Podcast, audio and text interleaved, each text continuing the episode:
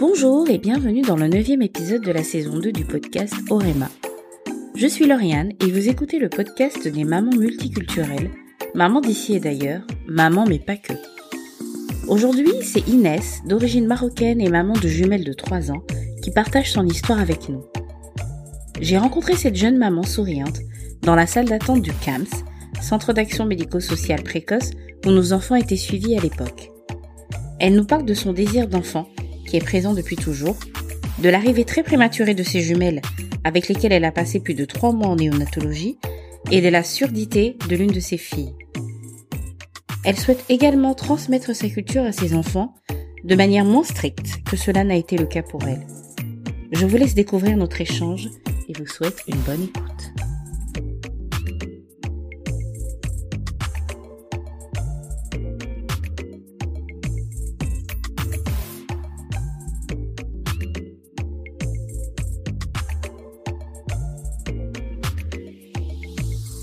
Bonjour Inès. Bonjour Lauriane. Merci d'avoir accepté mon invitation. Je t'en prie, avec plaisir. Euh, Est-ce que tu peux te présenter? Alors moi c'est Inès, euh, j'ai 23 ans et je suis la maman de deux petites jumelles de 3 ans et demi. Est-ce que tu as des frères et sœurs? Alors j'ai deux petits frères, un de 17 ans et un qui va avoir 9 ans. Donc vous avez une, euh, une différence d'âge quand même euh, assez importante. Quand même. Ouais. C'était comment quand t'étais petite? Alors euh, moi j'ai toujours été la princesse, dans le sens où je suis la première petite fille, la première nièce euh, et la première fille du coup. Donc j'ai été très très très très gâtée, très chouchoutée, trop protégée. Et euh, mais ça fait ma force euh, aujourd'hui. Et du coup, euh, est-ce que quand t'étais petite, enfin en grandissant, est-ce que tu te disais que t'avais envie de fonder une famille avec plusieurs enfants? Alors, plusieurs, euh, ça dépend le nombre, mais l'envie de famille, elle a toujours été là, dans le sens où, euh, depuis que je suis petite, j'ai que des poupées et je passais mon temps m'en occuper comme si c'était un vrai bébé. Et le déclic est apparu bah, à la naissance de mon dernier petit frère, où j'étais un peu la deuxième maman. Vu que maman travaillait, c'était moi qui le récupérais de la crèche, qui lui changeait la couche, qui lui donnait les repas. Et cette envie, elle s'est montrée euh, à ce moment-là. Ah oui, c'est drôle que tu dises ça parce qu'en fait finalement, tu as des personnes qui justement, pour qui c'est l'inverse finalement. Se dire euh, de voir les tâches qu'il faut accomplir pour s'occuper d'un enfant, un peu comme une corvée finalement, changer les couches, etc. Se disent euh, ah non, euh, moi je veux pas. Et toi, ça a eu l'effet inverse. Ouais, l'effet inverse. Bah, après, c'était mon petit frère, donc c'est c'est la famille. Donc euh, les couches, c'est c'est- si c'est pas moi qui le fais, c'est personne qui va le faire. Et après, c'est un- c'est quelque chose qui rentre dans notre quotidien. Alors, tes parents, ils sont originaires d'un autre pays que la France du coup? Oui, du Maroc. Les deux, ils sont du Maroc. Ouais. Euh, mais vous êtes nés ici? Oui. Est-ce que euh, il y a une dimension culturelle dans l'éducation euh, qu'ils vous ont donnée? Au niveau de ma maman, non, parce que ça reste une femme euh, très indépendante. Enfin, elle est sortie, euh, elle a grandi, enfin, elle est venue en France à l'âge de ses 4 ans, donc elle a grandi avec la culture française, donc elle, elle s'y est faite. Mon père, c'est un peu plus compliqué parce qu'il y a les traditions et il y a la religion aussi qui prend beaucoup d'espace, donc il y a eu beaucoup de désaccords, comme beaucoup d'accords aussi. Mais c'était compliqué. Arrivé à un certain âge, plus on grandit, plus le papa veut plus voir la petite fille grandir, il y a des choses qu'on peut pas faire et ça fait des, des petits conflits.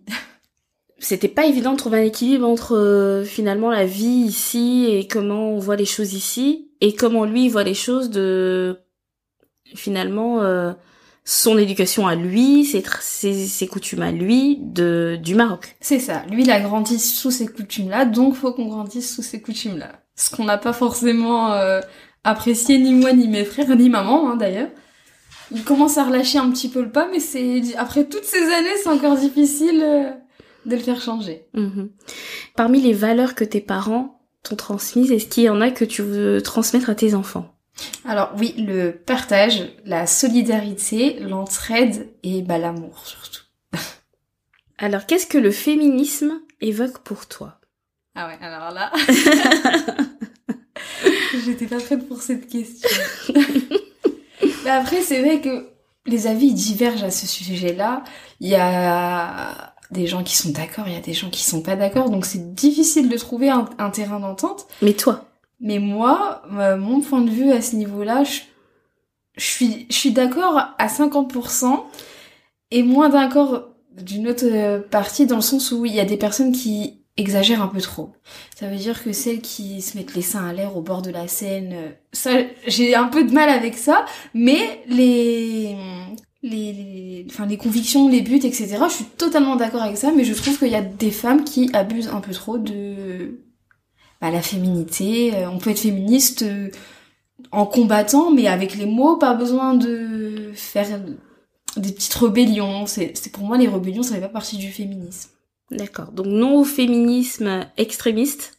Voilà, c'est ça. Et oui aux revendications féministes, mais euh, pour toi, ça passe plus par le dialogue. Par le dialogue, enfin sereinement, ou par l'écrit, les livres. Euh, mais pas besoin d'en arriver à des stades de manifestation parce que si on n'arrive pas à se faire entendre calmement, c'est pas en forçant la main que ça va arranger les choses.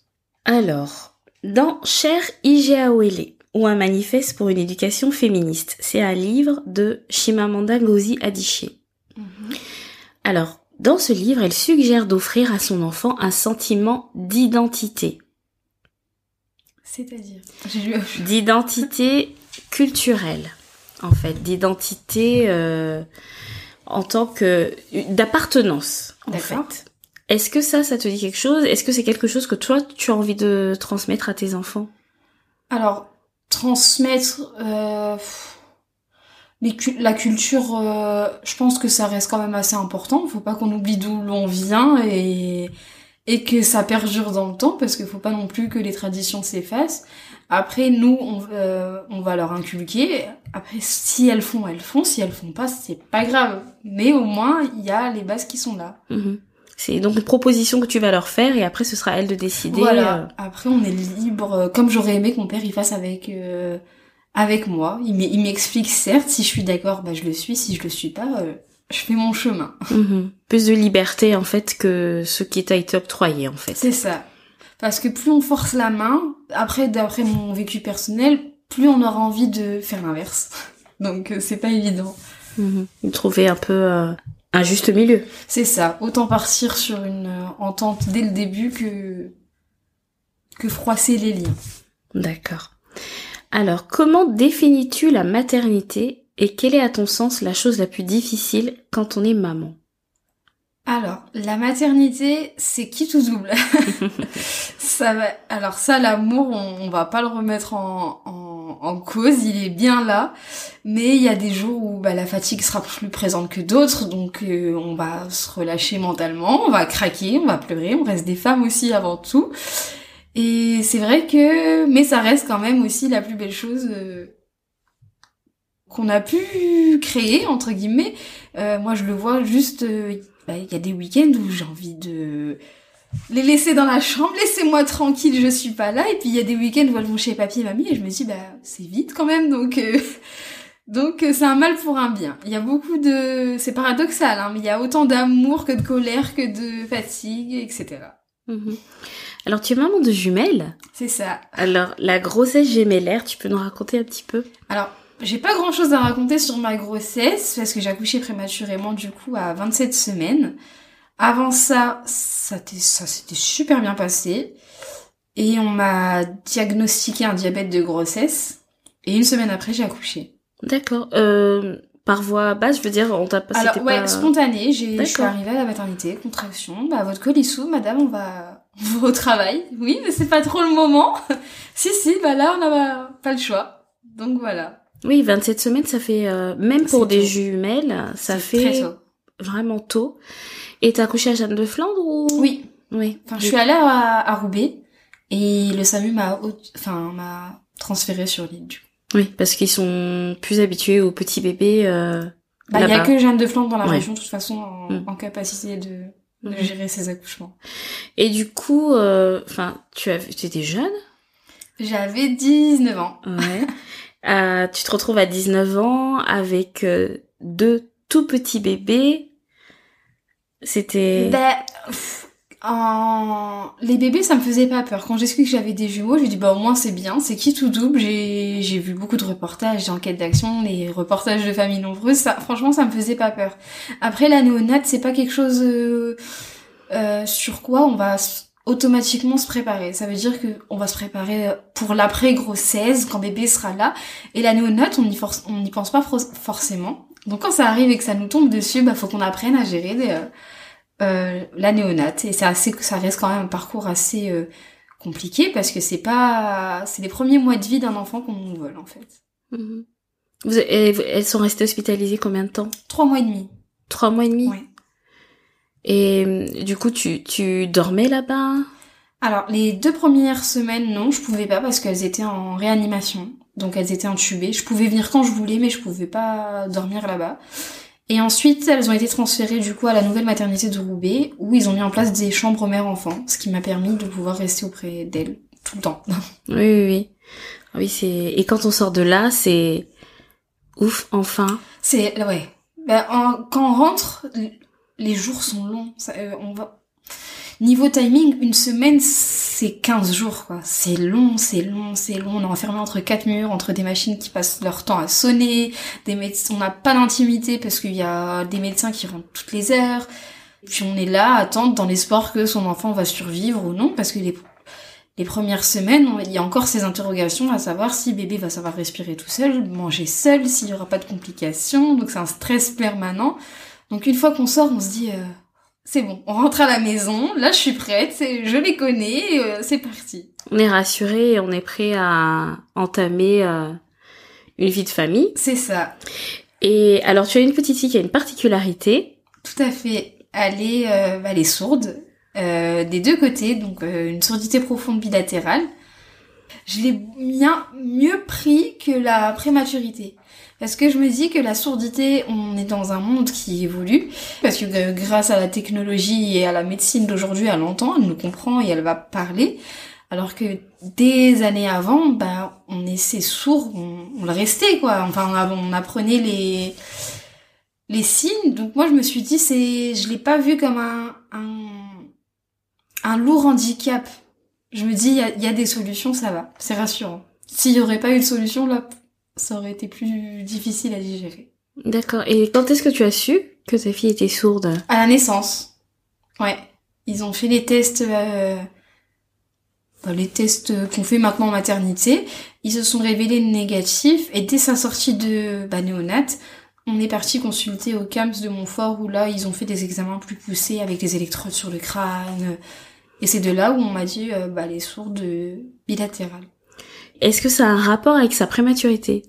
Alors, on sait pas. On sait pas parce qu'on lui a fait des scanners, le nerf est présent, tout est présent, donc il y a, y a pas de raison que ça fonctionne pas. On m'a proposé de faire les prélèvements pour savoir euh, d'où ça venait. On n'avait pas envie de plus se torturer l'esprit que ça et on s'est dit, de toute façon, c'est là. Même si on sait d'où ça vient, ça va pas changer les choses, donc on a laissé euh, comme ça. Mhm. Alors, toi, tu dirais donc à des parents qui, euh, qui apprennent la surdité euh, de leur enfant que finalement, avec la surdité, on peut avoir une place dans la société. L'heure d'aujourd'hui, oui.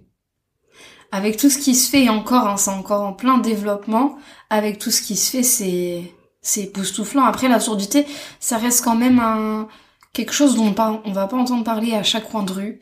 Donc, faut se renseigner, faut trouver des personnels qui nous aident, qui nous guident, euh, comme là, Lydia a été euh, opérée d'un plan cochléaire. Avant de ça, que ma fille soit sourde, j'avais jamais entendu parler de ce genre de d'appareillage. Donc euh, je me dis, on a beaucoup de choses à apprendre.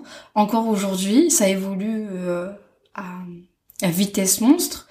Et aujourd'hui, Lydia, elle est dans une école normale, si je puis dire. Elle suit une scolarité tout à fait normale. Elle est auprès de sa sœur.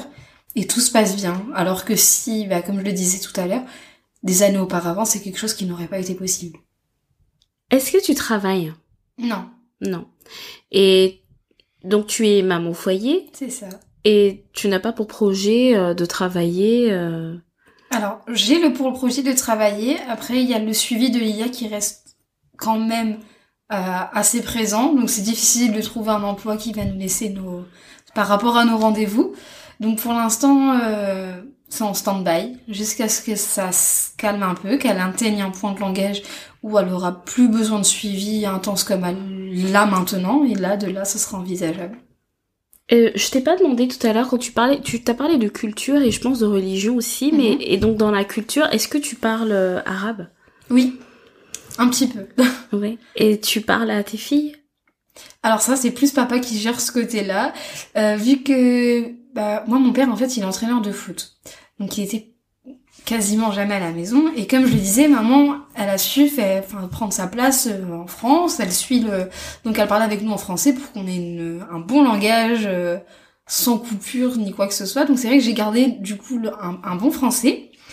Et de, quand je parle avec mes grands-parents en arabe ou autre, ben, j'ai, j'ai plus d'accent marocain. Ça veut dire que quand je parle, bah, on me comprend, je le comprends très très bien, mais il y a ces petites failles. Donc là, vu que papa parle bien marocain, c'est lui qui gère ce côté-là. D'accord. Donc c'est lui qui s'occupe de la transmission de la langue. C'est ça. À tes filles. Est-ce que t'es déjà allé au Maroc? Oui, tous les étés, quasiment. D'accord. Donc t'as de la famille là-bas et vous gardez le lien avec la famille là-bas, quoi. Tout à fait. D'accord. Bah écoute, c'est super. Euh, Est-ce que tu as un mot pour la fin? Bah, je vais revenir sur la prématurité. Je pense qu'il faut quand même, euh, même si on passe une grossesse de rêve, euh, sans symptômes, si quoi que ce soit, vraiment s'y plonger dans des documentations au cas où. Parce que je pense que savoir la prématurité avant, c'est quelque chose qui m'aurait aidé. Parce que là, j'ai appris des choses au jour le jour. Donc, on se retrouve les premiers enfants et euh, bah, on est toute seule en fait face à ça. Parce que les, les médecins certes ils sont là mais ça reste dans le domaine médical hein, c'est pas une épaule euh, une épaule comme une famille pour, pourrait l'être. Donc je pense que vaut mieux euh, anticiper des choses au cas où pour pas sombrer. Parce que ça au niveau du mental ça joue beaucoup. Mmh. et toi à cette époque là qu'est-ce qui t'a aidé à tenir? Moi ce qui m'a aidé à tenir c'est bah mes filles en fait de les voir progresser chaque jour, j'ai dit bah j'ai pas à morfondre, elles vont bien, même s'il y a le doute euh, parfois, je me dis bah il y en a où malheureusement bah ils sont plus là ou enfin on voit toujours le positif de là où on est et euh, ça m'a fait pousser. Je passais mes 24 heures sur 24 avec elles et puis euh, on a pris on a monté ça ensemble. Bah oui, vous avez parcouru beaucoup de chemin. C'est ça. T'as deux petites filles euh, magnifiques. Euh. Qui vont très bien aujourd'hui. Ouais. Donc, euh, c'est super. Bah écoute Inès, merci beaucoup. Merci à toi. merci d'avoir partagé avec nous en tout cas. avec grand plaisir.